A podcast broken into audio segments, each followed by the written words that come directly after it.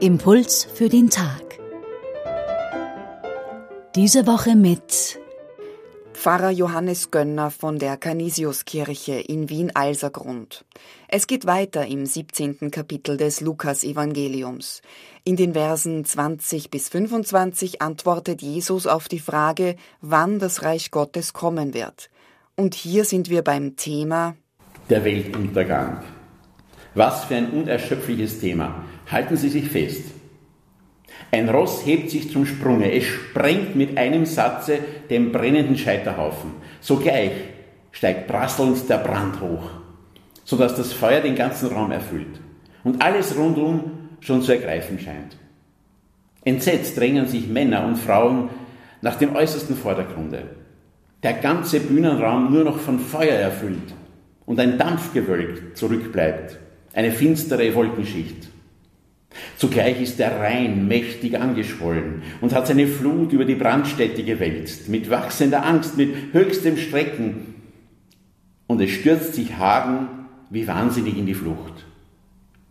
Helle Flammen scheinen in dem Saal der Götter aufzuschlagen.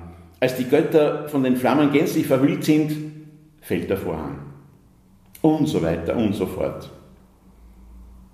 Da ich kein eingefleischter Wagner-Fan bin, musste ich bei einer Inszenierung der Götterdämmerung einmal schmunzeln, als der Regisseur diese endlosen Katastrophenbilder nicht ins Bild setzte, sondern diese schwülstigen Regieanweisungen einfach als eingeblendeten Text durchlaufen ließ.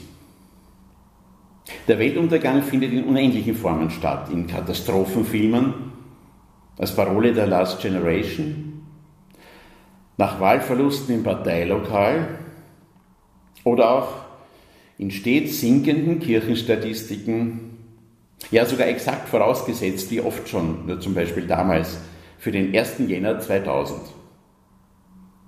In Wirklichkeit eignet sich der ganz anders. Überall, wo ein Mensch stirbt.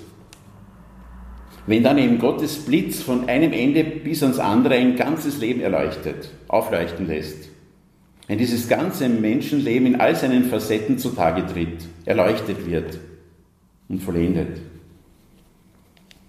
Und wo diese letzte Begegnung eben auch Wahrheit ans Licht bringt, die immer noch ängstigt und beschämt.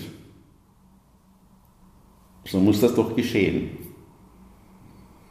Diese Wahrheit, das Versäumte, die Hoffnung auf Vergebung und Vollendung, all das schmerzt wenn manches noch quer steht bis zuletzt, wenn manches immer noch den Weg versperrt, den Weg hin zu einem von allem Übel befreiten Leben. Unsere persönliche Welt wird einmal untergehen. Um das zu erkennen, braucht es keine Nostradamus. Eher schon die Zuversicht, dass unter Gottes Augen Unmögliches möglich wird.